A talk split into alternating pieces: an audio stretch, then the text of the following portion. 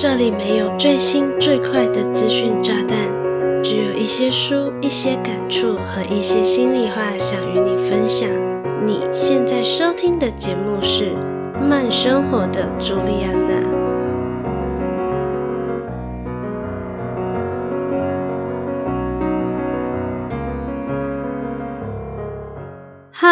大家好，我是朱莉安娜，感谢你收听《慢生活的朱莉安娜》第六十五集。不知道你有没有听出来，我的声音好像有一点不一样，似乎有点沙哑呢？没错，我从刚回到马来西亚快一个礼拜的时候，不知道是不是我的身体很想欢庆我的回国，直接来了个大过敏。导致睡觉时鼻涕蜂拥而至的倒流进喉咙，也就造成喉咙痛以及发炎，进而影响到我的声音哦。这样的状况也就维持了将近一个礼拜，都还没有彻底痊愈，反而还有越来越严重的趋势哦。当然，我也有去看医生啊，所以不用太担心哦。比较不好意思的是，如果影响到你的收听感受，就麻烦你多多包涵啦。回归正题，今天的节目是慢听影视系列，我想与你聊的是一部日本爱情电影，片名是《恋爱寄生虫》。诶，先别急着跳过节目，虽然这是一部妥妥的爱情电影。但我想与你聊的可不只是爱情哦。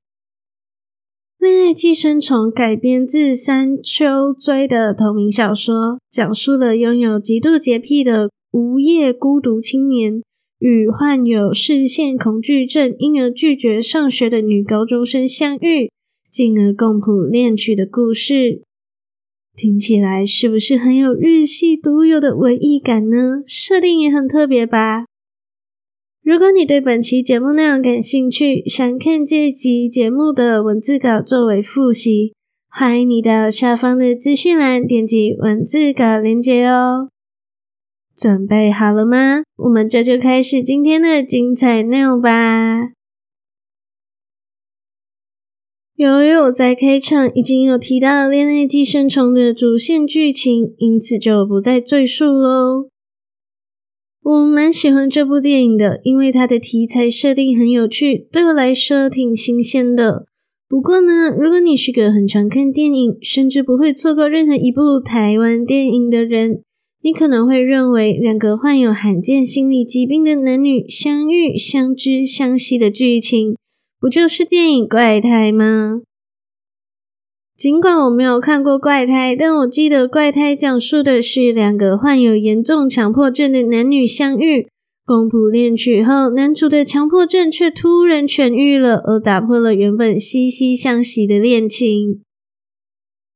虽然《恋爱寄生虫》以及《怪胎》所描述的都不是普通人的爱情，同时这两部电影的男女主都是无法融入社会。并深知自己与世界格格不入的人，但是呢，恋爱寄生虫走的是有点科幻的设定。接下来的内容会开始剧透喽，如果你很介意被爆雷，就麻烦你斟酌收听喽。假如你不介意，就让我说给你听吧。但看《恋爱寄生虫》这个剧名，我完全没有想到的是，真的有寄生虫如此具体的世界观哦。在这个有趣的设定下，男女主之所以会患有心理疾病，都是受到脑中的寄生虫影响，让他们成为这个世界上孤独的少数。基于寄生虫想要繁衍，就会让被感染的宿主彼此吸引。在恋爱情愫发展的过程中，寄生虫也会越长越大，直到可以达成产卵的目的。男女主最开始的相遇是偶然的，而再次相遇却是被设计的。女主的爸爸和祖父都认为，女主脑中的寄生虫有朝一日会反噬女主。所谓的反噬，在电影中的设定是会走上自杀意图哦。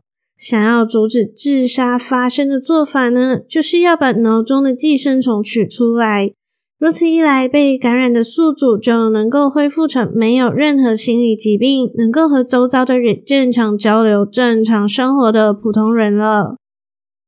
基于女主的妈妈在女主小时候由于感染了寄生虫，最终以自杀结束了自己的人生。为了避免女主踏上妈妈的后尘。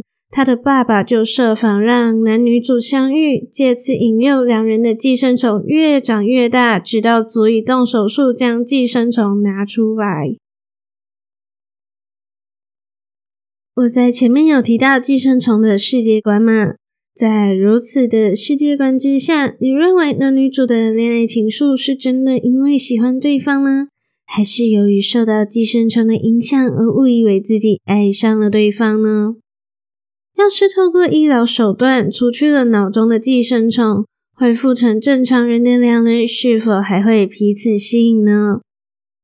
爱情啊，往往都是盲目的，而这两个从来都觉得自己和世界格格不入的人，终于找到了对方，并深深的感受到从未有过的心动。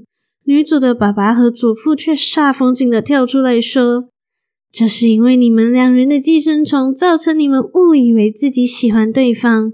不过没关系，可喜可贺的是，你们的寄生虫已经长大到可以动手术拿出来喽。动手术以后，你们就不会因为洁癖以及视线恐惧症而被认为是怪人了。换作是你，你会放弃这段感情，恢复成普通人？还是继续谈恋爱，但有可能走上自杀意图的怪人呢？恋爱寄生虫的电影结局究竟如何，就不在节目中揭晓。有兴趣就自行到 Netflix 观看吧。电影的部分就聊到这里啦。而电影中用医疗手段去除脑中寄生虫的设定，总是让我想到基因筛选哦。所以接下来的内容和电影不会有太多的正相关，单纯是我想与你分享我对于基因筛选的一些想法哦。希望你不会嫌弃，还是会将节目收听到底喽。在此之前呢，请容许我休息十秒钟，去喝点水润一润喉咙。你也要记得喝水哦。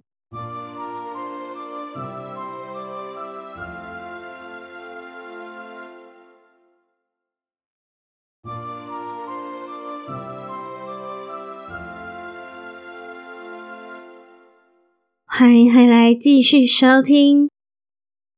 我们延续刚才提到的基因筛选哦。基因筛选指的是利用基因技术对胚胎或是新生儿进行基因检测，以保证小孩不会患上重大遗传性疾病的新技术。像过往有不少具有家族遗传病史的夫妻，由于害怕会把疾病遗传给下一代而不敢生小孩。而基因筛选的发展，则实现了这些父母想要生育健康宝宝的希望。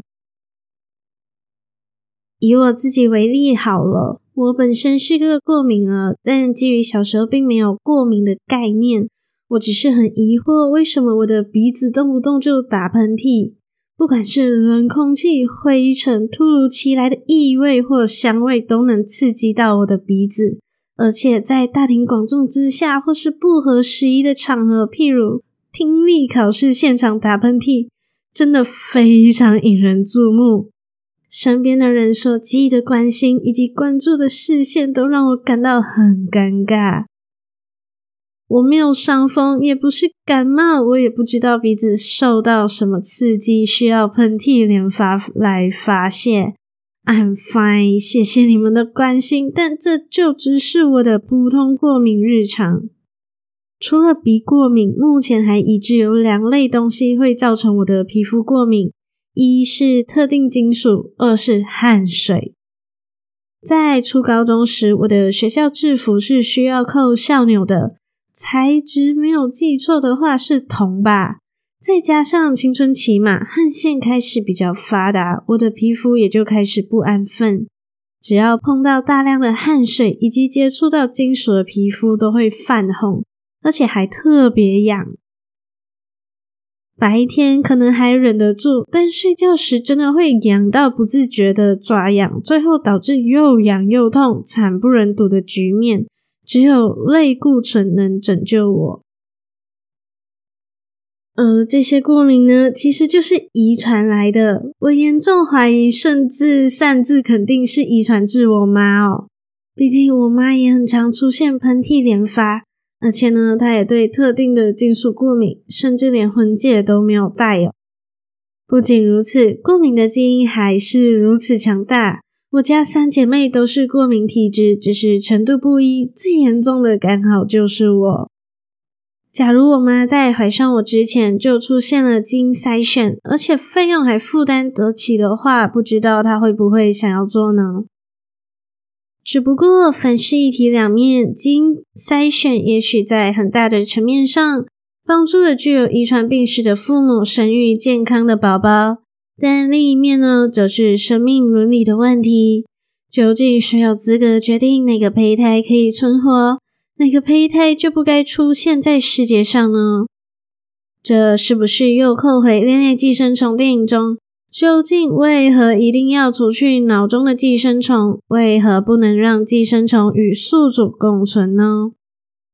因此，我们收回电影中患有严重洁癖的男主好了。根据 WHO 世界卫生组织统计，全世界每五十个人就有一人患有强迫症，而洁癖则是强迫症中最显著的外在表现。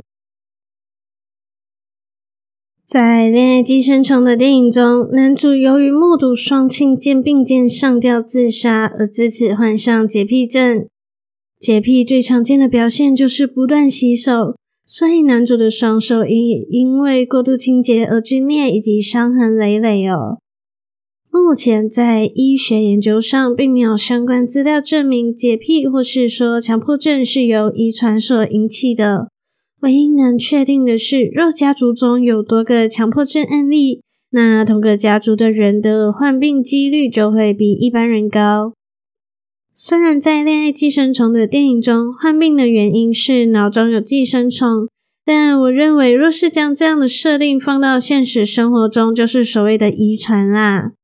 毕竟，寄生虫的存在会迫使宿主走上自杀意图嘛。尽管电影并没有交代男主的双亲为何自杀，但我就是擅自认为他们可能也是受到寄生虫的反噬，而寄生虫也刚好透过基因遗传给男主，所以男主才会在父母死后患上洁癖。以上就是我对《恋爱寄生虫》这部电影的一些延伸想法啦。假如要我为《恋爱寄生虫》打分数，满分十分的话，我会给七点五分。我真的很喜欢日系电影所营造的文艺氛围，再加上电影中有一些异色惊悚的画面，让叙事的表达显得更加有趣哦。此外，这部电影在虚实切换的灯光以及画面感都很到位。稍微可惜的是，中后段的表现不如前段吸引我。甚至让我一度怀疑是不是换了导演哦。还有就是，我觉得男主林前都以及女主小松菜奈的 CP 感比较薄弱，以至于两人的恋爱剧情没有那么好磕。但两人的演技都很优秀，所以瑕不掩瑜啦。好啦，这一集的节目就来到尾声喽，感谢你的收听，感谢你愿意让我的声音陪伴你。如果你对《恋爱寄生虫》这部电影有兴趣，目前可以在 Netflix 找到这部电影。还你在观看后到慢生活的朱莉安娜的 Instagram 和我互动喽。我的 IG 账号是 JulianaChocom，欢迎与我分享你的观影心得。如果你觉得本期的节目内容还不错，期待你能订阅这个节目。同时花一点点的时间，帮我到 Apple Podcast 或是 Spotify 给我五颗星加留言，让更多的人有机会看到并收听这个节目哦。当然，也不要忘了 follow 慢生活的朱莉安娜的 Instagram。我再重复一次，我的 IG 是 J U L I A N A C H O O C O M，期待你的追踪，也欢迎你和我多多互动哦。另外，我还有一个可以与你秘密交流的电子报哦，传送门就在资讯栏里，赶快点击加入吧，保证不会寄废话给你。心有余力，想用行动支持我的话，欢迎点击资讯栏 Buy Me a Coffee 的赞助链接，只需要一块钱的美金，你就能成为我的 Sugar Daddy and Mommy。看在我喉咙发炎，依然努力录音、准时更新的份上，给我一点零用钱，赞助我购买更多的喉糖吧。如此一来，我才能继续在这里用声音分享更优质的内容给你哦。我是朱丽叶娜，期待与你的再次相遇。